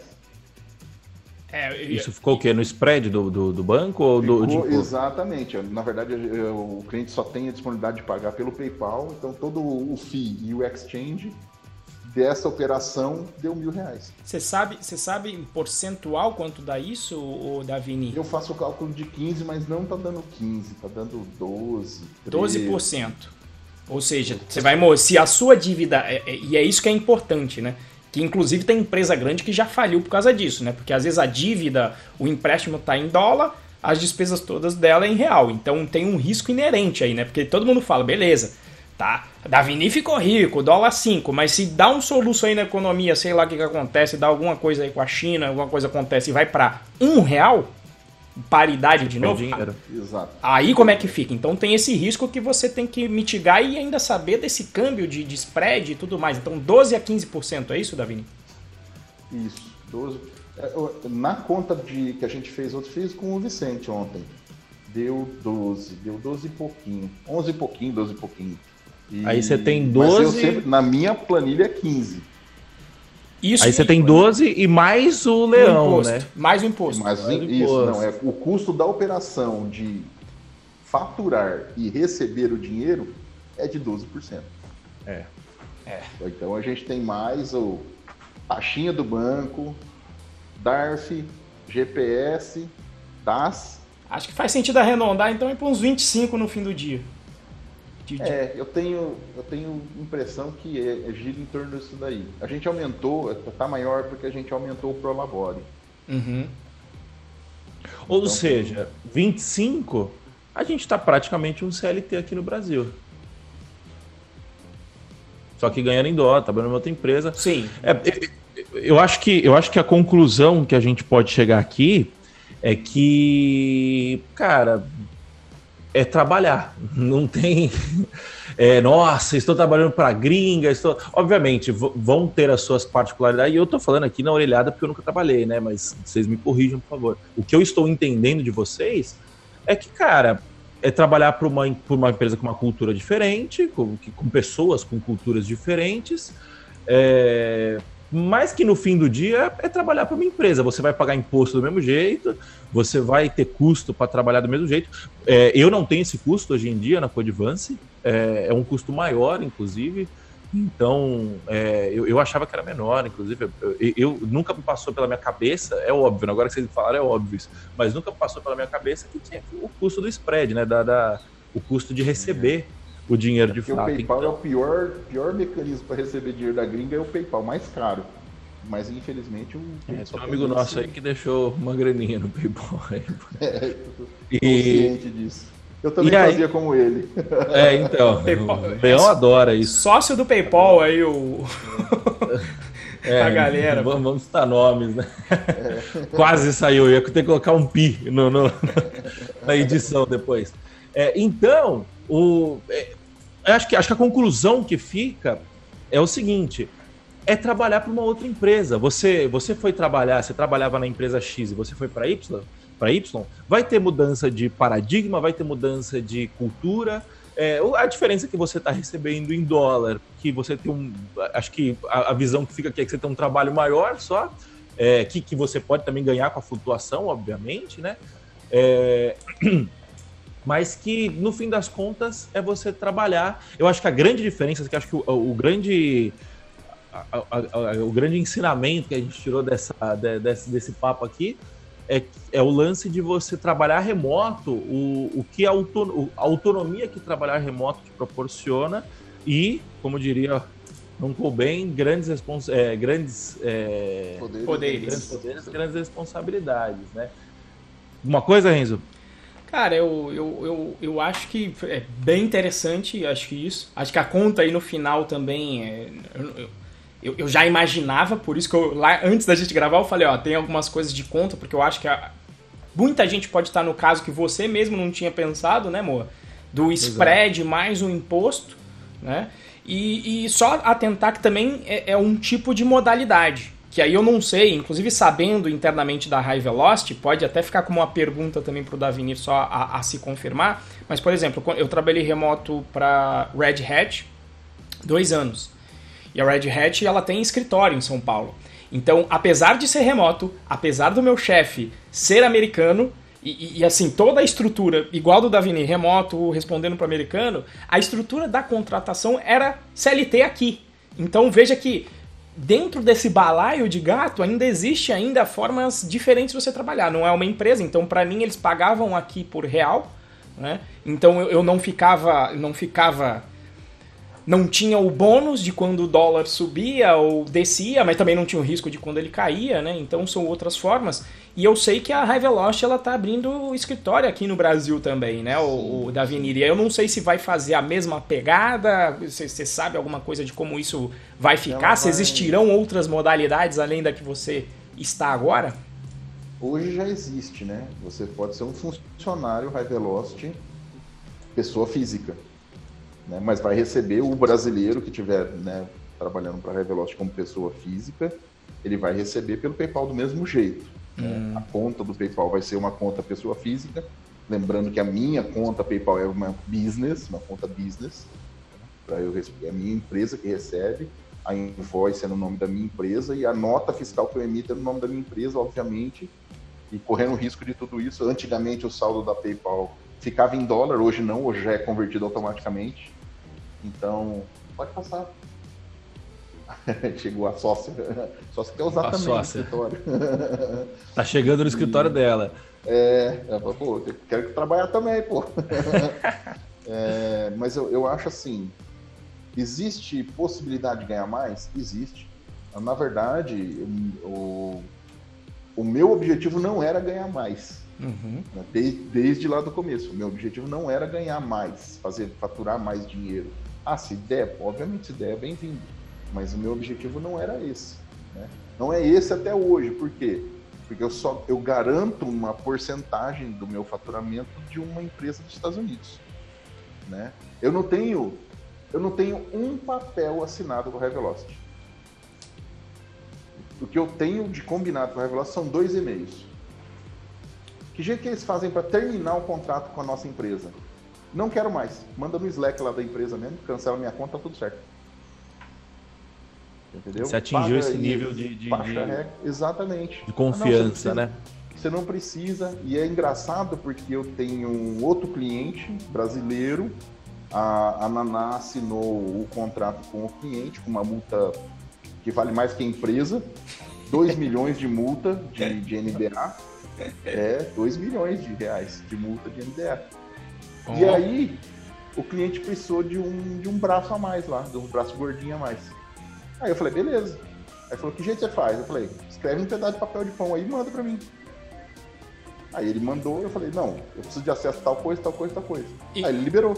Inclusive, inclusive, eu vou dizer aqui que eu, eu recebi esse e-mail do Davini, excelente, e que eu passei a usar de modelo para mim, que eu, quando a gente estava trabalhando aí pro, pro Davini prestar um serviço pra gente, Davini mandou esse e-mail, falou, olha, aqui estão as condições, posso me dedicar a tal tempo, tá aqui, tá tudo definido no e-mail. E eu gostei muito dessa parte que você falou. Opa, tudo bom, Naná? Ah, no ouvido tá no coelho. Falou, pergunta se tá tudo bem. Tá, tudo bem. E aí. O, Apesar de mim. O Davini mandou e eu achei genial o final, porque eu também não gosto de burocracia. E, e a frase, uma parte final do seu e-mail eu achei genial, que era assim: tá tudo definido aqui no e-mail. Se você julgar que é necessário um contrato, fique à vontade para fazer e me mandar. Mas para mim o e-mail já é suficiente. E era isso, ó terminou, me avisa, passa a régua, manda a conta, acertou, um abraço e, e a amizade continua mesmo. Eu achei genial eu, eu, eu, entendo o que vocês estão falando, mas eu não concordo. Eu, eu acho que tem que ter o contrato, é, tem que ser o mais simples possível, tem que ter a relação de confiança, mas o contrato ele serve para é, resguardar ambas as mas, partes, né? O, é e-mail um vale como contrato, né? Tem, sim, sim. É. esse é o ponto. Mas Sim, somente nos Estados jurídica. Unidos. Somente nos Estados Unidos Isso. vale. Aqui, aqui é discutível, mas lá vale. Isso, a parte jurídica, para mim, assim, eu, eu, se eu não tô gerando valor, não me interessa ficar arrastando um relacionamento. Entendeu? Não, Sim, não, eu, eu, eu não concordo. Quero que o cliente, eu não quero que o meu cliente, o meu, meu, pessoa júnior, né, o cara que está trabalhando comigo, eu não quero que ele tenha a sensação que ele está ligando na numa empresa de TV a cabo com três letras para fazer um cancelamento e o cara ficar, sabe, tendo que esperar duas horas. Não, mano. eu lá, concordo, mano. mas esse é um cenário, mas podem haver outros cenários. Eu, pode, eu tive um cenário. Como, eu tive um cenário, por exemplo. Todos eles envolvem relacionamento tóxico. Concordo, concordo. Mas eu tive um cenário, por exemplo, que a gente foi prestar um serviço para uma empresa, a gente precisou de um serviço extra lá, que, que que não estava não tava acordado inicialmente, mas ele estava previsto em contrato as condições para serem, serem prestados esse serviço extra. É, obviamente, o relacionamento, na minha opinião, ele vem primeiro, então é, eu, eu, entendi se era a questão de cobrar ou não esse serviço extra tal, mas começou a ficar muito caro tal, e eu precisaria cobrar, senão eu ia tomar prejuízo, inclusive. E eu cobrei, é, ele optou pagar uma boa, mas caso não optasse, eu teria o contrato para me resguardar. Obviamente, eu não, eu acho que eu não acionaria o contrato e tal, mas ele serve para falar assim: olha. Gente, Você ia dar perda, certo? O, eu, eu ia dar perda, mas eu, eu acho que o contrato ele serve para você virar e falar assim: ó, tudo bem, você pode estar concordando e tal, mas que fique claro que a é gente que, assinou. É, é que, é que o importante, o importante do, do parte do Davini do e-mail é que essa liberdade ela está prevista para ambos lados. Então, eu, eu acho que engloba isso que você está falando, Moa, porque assim, se você chegasse vi, nesse ponto e você ia bater um papo com o cliente e falar, olha, mesmo que não tivesse acordado ou tivesse acordado com. Você ia bater um papo e falar, olha, se tem esse serviço extra, tem essa outra conversa aqui que a gente tem que ter ou que está prevista. E se ele, o cara falasse não, você teria a liberdade de falar, então, já que é assim, então também a gente vai encerrar o contrato do meu lado também. Então é essa liberdade mútua que eu acho que garante. Porque, porque é justamente o que você falou, né? quem, quem já está mais velho de guerra, e isso eu te incluo aqui, todos aqui, que eu acho que já estamos, é isso. Ah, qual que é o custo de botar no pau o cara numa sim, justiça sim, do Brasil? Puta, às vezes você ainda vai gastar mais dinheiro e não vai receber porra nenhuma. Né? Então, assim, eu, acho que a sacada do, que, do modelo do Davinir é essa, de dar liberdade e falar, cara, beleza, o que, que o Davinir vai ter arriscado ali? É, 15 dias de trabalho? Em, em geral vai ser Uma o tempo de recebimento, né? 15 dias de trabalho. Ele já dá um mês no início, então perder 15 já tá, já saiu no xixi já e terminou o relacionamento sem relacionamento tóxico, como ele falou, tem a liberdade de falar, ó, não quero mais de ambas partes e, e, e eu sei que às vezes o outro lado não quer isso. O outro lado quer um contrato que justamente bota o NDA com multa, que você tem que sair só seis meses depois, sei lá, né? Que são os acordos, às vezes, até de startup, né? Compra startup, o, o, o, presidente não pode vender as ações e tem que ficar lá dois anos. É, mas enfim. É... Você perde autonomia. É, mas eu acho que é, é, válido. Eu acho que tem, Tem cliente que você não vai poder fazer isso que o Davini falou, mas com os pequenos contratos do dia a dia, ou, as burocracias que você quer evitar, eu gostei bastante do modelo. Sim, sim. É, não, e, e é, o que, é, o que o, é o que o Davini falou. Você tá é, até linkando com a pergunta que o, que, o, que o Eduardo fez, o Eduardo Mendes. Eu acho que ele não deve estar mais na transmissão agora. Ele perguntou, né, quando o Davini estava contando, porra, as 14 horas por dia tal. É, eu optei fazer aquilo. E aí ele perguntou: valeu a pena? Pelo que a gente entendeu, valeu, porque foi uma escolha, né? Você optou por menos autonomia em troca de mais dinheiro, e esse dinheiro que te proporcionou poder sair para um contrato para ganhar menos, poder é, ter essa visão. E, e, quando a gente volta até pelas do NDA de startup, do cara vender ou não vender, é autonomia. Uma vez, uma vez um amigo nosso virou para mim e falou assim: cara, você quer porrar de ganhar dinheiro? Vai vender para banco. Você vai vender para banco, você vai ganhar dinheiro para cacete. Eu tava conversando com outro conhecido meu, ele falou que ele conhece um cara que é, cara, é dono da, da, da, da, da empresa de tecnologia que atende os grandes bancos. Aí o cara tá podre de rico. É, só que, cara, você quer ter a vida desse cara? Eu não queria. Pra eu vender para banco, eu ia ter que colocar terno e gravata, ia ter que colocar camisa social, ir lá para lá para Faria Lima, falar com os caras, entendeu? Não tô afim. É o, momento, é o seu momento da vida receber ligação de sábado, 10 horas da noite, ah, o sistema caiu, aconteceu não sei o quê. Cara, eu, eu não quero viver para isso. Você entendeu? Se você quer, se alguma outra pessoa quer, cara, seja feliz, saiba calcular. É aquele negócio é, você escolhe o que você planta, mas você não escolhe o que você colhe. A, a, o plantio é. Como é que é? Opcional é e a colheita obrigatória. Exatamente, o plantio é opcional e a colheita obrigatória. Então escolha bem o que você quer plantar. E se você quer plantar no banco, é, entenda os riscos e os retornos. Você vai ganhar dinheiro pra caralho. Você entendeu? Mas você tá afim de, de, de passar esse esse esse estresse, esse possível estresse? Eu não tô. Se você está, Aquela espetadinha, é... tá afim de gastar esse dinheiro todo depois em tratamentos médicos e psicológicos? Exatamente. Exatamente. Bom, a gente tá aqui com uma hora e meia, passamos bastante, mas quando o papo é bom, a gente a gente se estende, né? Eu prometi pro Davi que a gente ia encerrar às nove, são nove e meia, nove e quarenta. É, bom, mas estamos é, encerrando aqui. É, eu, eu, gostaria de agradecer muito a participação do Davenir. Eu acho que foi um papo assim absurdamente de valor. Eu acho que a galera vai ouvir, vai gostar muito. Ó, o Edu tá aí ainda. É... Obrigado, Edu. Valeu, valeu a pena, Edu. Valeu a pena. Tá respondido a sua pergunta, Edu. Muito obrigado pela sua presença. Teve mais perguntas aí no chat, a gente vai, vai acabar não conseguindo responder todas. Me desculpa. Porque manda, manda no Telegram lá, entra lá Mas exatamente, entra lá no bit.ly barra galera traço Python traço Pro, manda no Telegram que o Davinir é a pessoa mais solista que eu conheço na face da Terra para ajudar as pessoas. Alguém mandou aqui no, no chat. É, até que enfim o Davinir está de fato gravando um podcast. Porque, para quem não sabe, ele manda uns áudios de 10, 12 minutos ajudando e eu, eu acho, eu, eu, sinto muito, é, muito orgulho de ter o Davinir como amigo. Imagino que o Renzo sinta a, a, da mesma forma. Né? Para finalizar, Davinir, qual que é a dica que você tem para deixar para quem quer trabalhar remoto ou, quem, ou quem quer trabalhar remoto para gringa?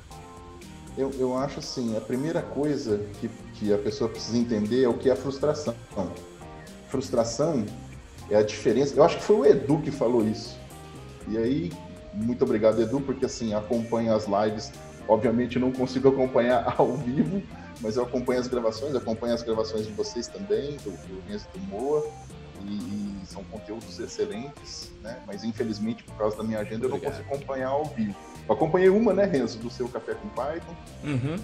foi amanhã, mas infelizmente não, não consigo acomodar. Então, assim, eu coloco todos os vídeos no, assistir depois e depois eu vou. Até porque dá pra ver em 2x depois, né? Aí é mais rápido. É, não, eu, eu, gosto de assistir. Eu assisto no, na velocidade normal e depois, se eu, se eu preciso de alguma pincelada, eu ponho em 2x. As maravilhas então, assim, do on-demand. É, então, assim, é, o, que é, o que é frustração? É a diferença entre expectativa e realidade. Né?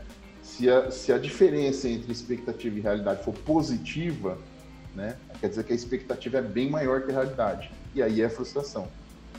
Então, se não foi ele, eu acho que foi o, o Felipe Deschamps. Né? Então, enfim, se não foi, se não foi o, o Du, foi o Felipe Deschamps. Um dos dois, eu lembro que, enfim, cabeça de 46 anos, né? Tem que entender isso também, né? então, assim, é, se você espera demais, você descola da realidade, aí você tem uma frustração muito grande. E se a pessoa quer trabalhar remoto para gringa, né, só porque vai ganhar dinheiro, então tá errado, porque para ganhar o dinheiro, para faturar 10 mil, 15 mil, 20 mil reais, você precisa gerar um valor bem maior que esse. Porque senão a matemática do cara que te contratou não fecha. É a né? lógica do bom garçom. É, ele não está pagando você porque ele tem esse dinheiro sobrando lá e ele vem e dá esse dinheiro para você. Não, você está gerando. Se você ganha 5 mil, né? Se você vai lá no seu, no seu Olerite, não sei, você é funcionário, você olha o seu pagamento, 3 mil, 1.500, com certeza, se você ainda está trabalhando há mais de um ano para a empresa, você está gerando o dobro desse valor, pelo menos. Então está fechando a conta. Agora, se você né, não para na empresa, é porque o valor que você pede, que, você, que eles pagam você, se essa empresa toda hora te manda embora, né, e você pinga de um outro pinga, é que você não é que você é ruim, você não está gerando o valor que a empresa, que o mercado precisa. Então, você precisa trabalhar, precisa trabalhar a parte técnica, precisa trabalhar. Existe pessoas, então respeite as pessoas, né? trabalham com você, seja presencial, seja remoto, respeite as pessoas e, e entenda as regras do jogo, né? É, quer dançar, você né, vai pôr a música lá, então você tem que saber mexer o quadril, né, pô? É isso aí. você não vai pôr um samba lá e sair dançando funk, né? Não faz sentido. Então essas são essas as dicas aí, se precisar. Eu não sei se eu tô no, no Telegram da galera, do, do Se não tiver, vai entrar tiver, agora. Eu já colo, é, eu já colo lá já. Mas independente disso, o que precisar de mim, tá meus contatos aí, depois o Renzo e o Moa colocam aí. E, e, pode, vamos conversar, não tem problema nenhum. Não dói nada conversar. É isso aí, é que aula, hein, Renzo? E você? E eu, Consideração... e eu falo palavrão pra caramba, hein? Já vou pedir desculpa. Ah, relaxa que eu não falo. Renzo, considerações finais dessa aula. Cara, totalmente excelente. Agradecer aí ao, ao Davini. Na verdade, quando quando quando ele, ele veio falar da Naná, ó, a Naná tá querendo fazer um curso, e aí ela entrou pro Python Pro, falei, Davini, vem junto aí, porque eu já conheci ele do WTDD e foi uma satisfação imensa tê-lo, a ter ele com a gente aí, porque tá sempre o que o Moa falou, sempre pronto para ajudar, manda pra gente os podcasts com as dúvidas gerais e bate muito até com o meu espírito de se preocupar com a base, de construir o fundamento para ter um alicerce forte do ponto de vista técnico e, e humano para você poder fazer o que ele está falando aqui, né? A parte de gerar valor. Então eu sei que não é só papo, né? Não é mais, não é mais um coaching aí que como falam depreciativa na internet, mas é alguém que aplica aquilo que está falando, né? Ele está falando o que ele está aplicando no dia a dia e tem funcionado para ele. E agradeço imensamente aí pelo seu tempo, que eu sei que é escasso também aí, Davini. E muito obrigado aí pela, pela oportunidade de gravar um podcast é, propriamente dito com você. É isso aí, pessoal. É, eu porra, achei sensacional. É, e eu queria que vocês dessem os feedbacks agora pra gente, né? É, a gente acabou passando um pouco do horário aqui habitual, mas eu acho que é porque o papo foi muito bom, então eu acho que vale muito a pena é, passar. Uh, então, eu acho que é isso. Deem, deem os feedbacks, por favor. Falem pra gente se vocês gostaram desse formato. A gente está com os planos aí de trazer uma galera que a gente conhece aí, que é uma galera que gera muito valor.